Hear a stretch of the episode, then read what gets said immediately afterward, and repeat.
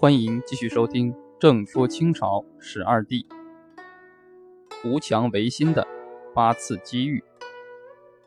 顺治元年，经迁都北京，入主中原，中国历史开始了一个新的皇朝时代。几乎同时，一六四九年，顺治六年，英格兰发生资产阶级革命，世界历史开始了资本主义工业化、资产阶级民主化的新时代。清朝面对世界国际化、工业化、民主化的大潮，虽有康乾盛世出现一段辉煌，却仍恪守祖制，未能革故鼎新，错过了八次图强维新的历史机遇。第一次，在顺治朝，清朝入关之初，皇太后和顺治帝礼遇外国传教士汤若望，为清帝了解西方开启了一扇窗户。但随着顺治帝病故，汤若望被截告下狱而死，从而使这扇中西文化交流的窗户刚打开便被关上。在顺治朝抵定中原、稳固政权是朝廷当务之急。然皇太后和顺治帝礼遇汤若望，为清帝了解西方开启了一扇窗户。汤若望是德国人，耶稣会士，明末被征参与天文推算，设馆于今北京宣武门内南堂。顺治初，汤若望掌管青天剑事，受命修成实现历并颁行，他因此获得太常寺少卿衔，后成为清朝命官。皇太后尊汤若望为义父，顺治尊称其为马法。顺治帝向汤若望学习天文、历法、宗教等知识，以及治国之策。顺治帝曾二十四次亲到汤若望馆舍，或召汤若望入宫，君臣畅谈，竟至深夜。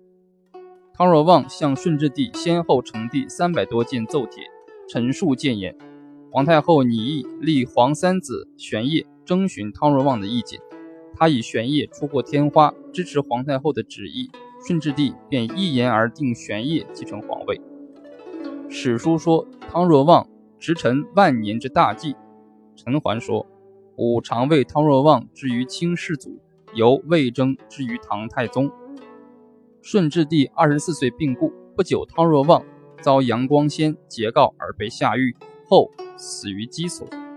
这扇中西文化交流的窗户刚打开便被关上，是为第一次。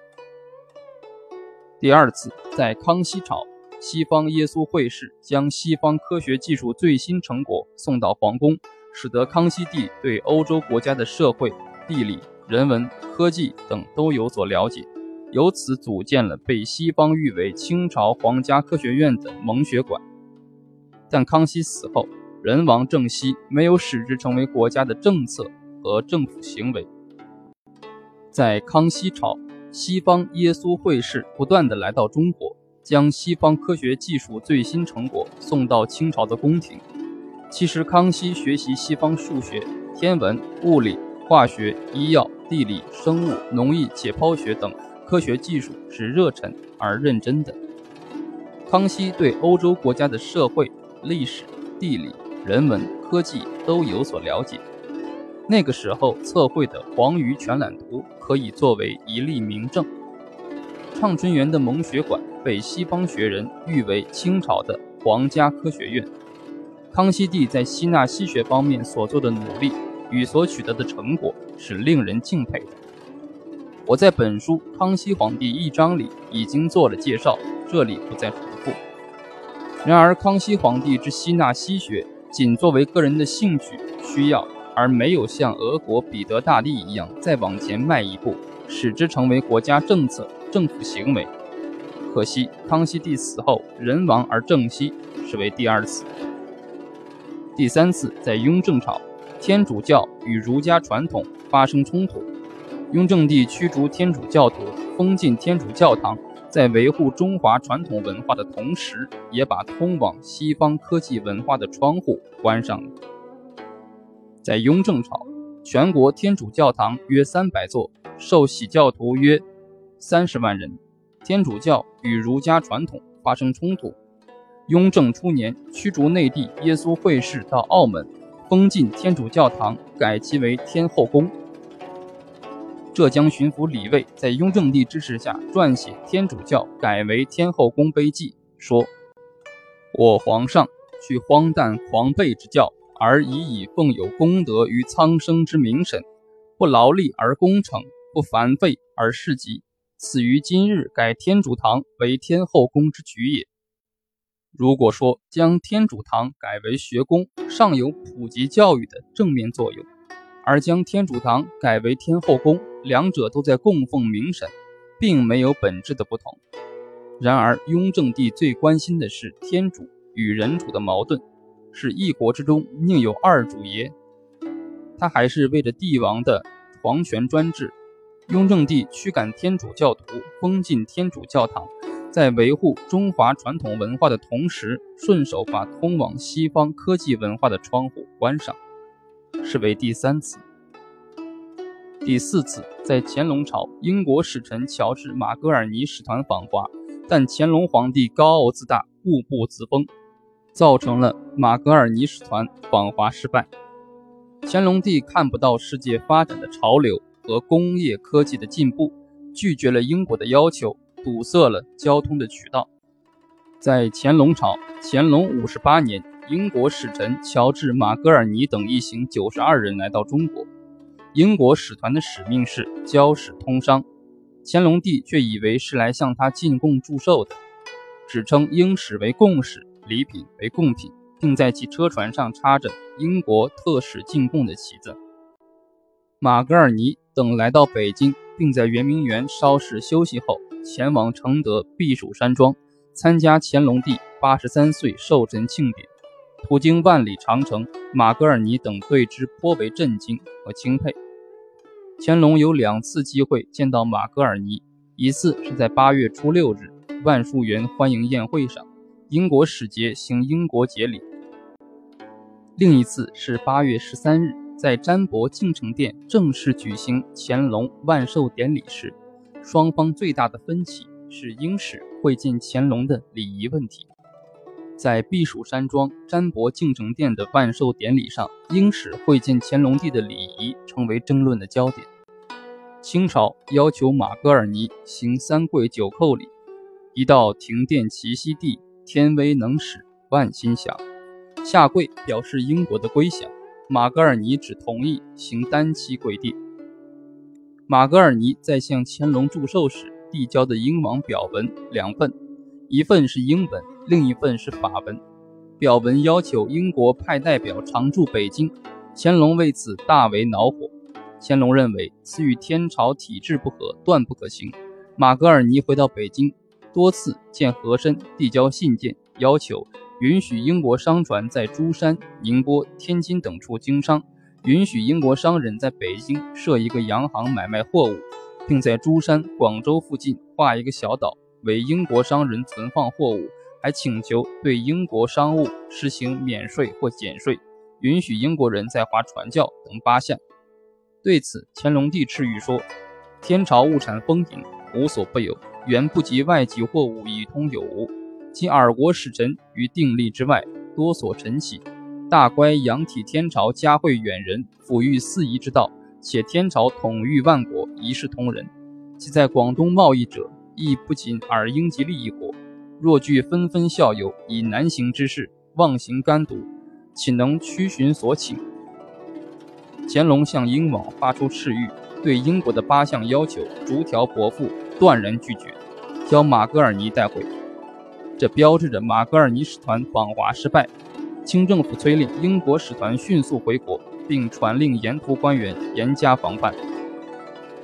乾隆五十八年九月初三日，乾隆任命侍郎松云为钦差大臣，专门护送英国使团一行启程离京。使团沿运河南下，到达广州，于当年十二月初七日由广州启航回国。乾隆高傲自大。固步自封，陶醉于天朝上国的迷梦之中。他看不到世界发展的潮流和工业科技的进步，完全拒绝了英国的要求，堵塞了交通的渠道，失去了一次对西方借鉴、学习和吸纳的机会，是为第四次。第五次在嘉庆朝，英王第二次派遣以罗尔·阿美士德为正使的访华使团，再次向中国提出通商的要求。再遭拒绝，从而使清朝堵塞了中西交流的渠道，失去了向西方借鉴学习的机会。在嘉庆朝，嘉庆二十一年，英王第二次派遣以罗尔阿美士德为正使的访华使团，再次向中国提出通商的要求。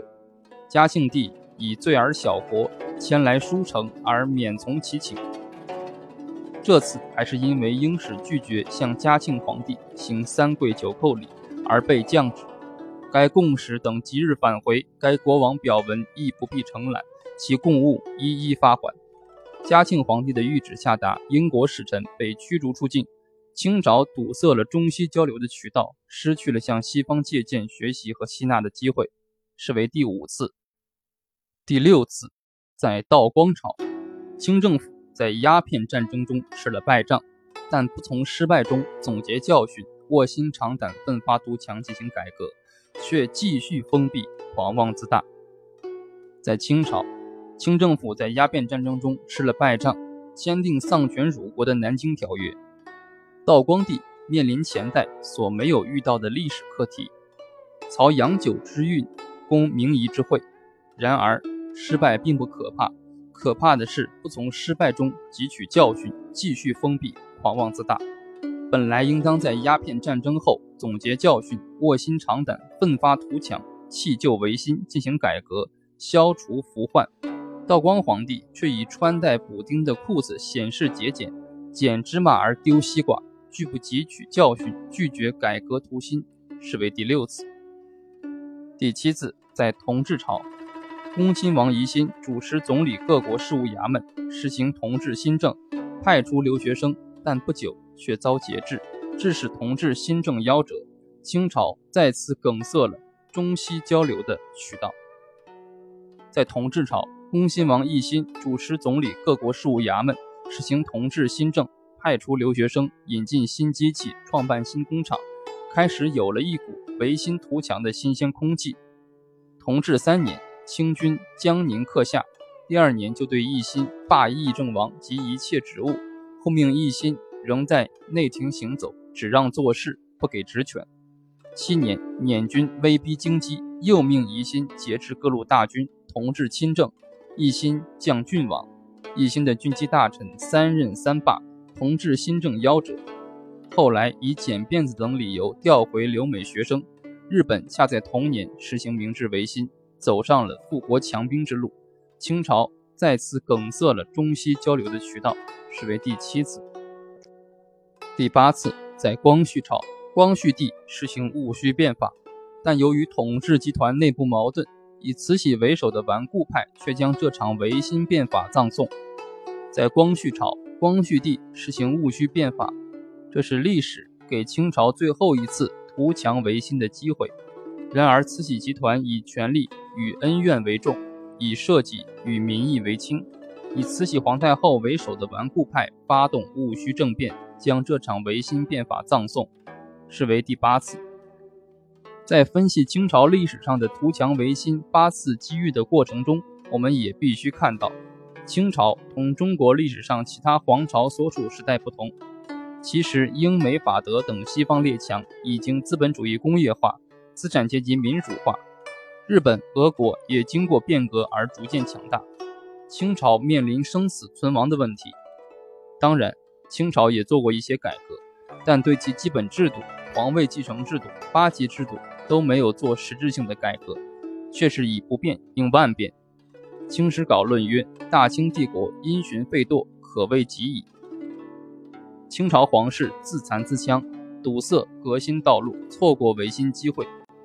宣统初，清政府虽想做过一点改良，但为时已晚，革命派已经对清朝的改革失去信心和耐心。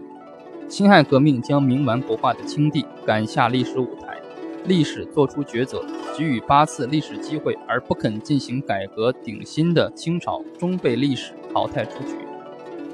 清朝顶新的八次机遇之历史给人们以启示：历史应当受到敬畏。为什么要敬？因为吸取前人经验会得到宝贵的智慧。为什么要畏？因为重蹈前人错误要受到历史的惩罚。所以，对待清朝的历史，应当采取敬畏的态度。正视以往的辉煌，总结历史的教训，既不要忘却历史的耻辱，更不要抹去历史的辉煌。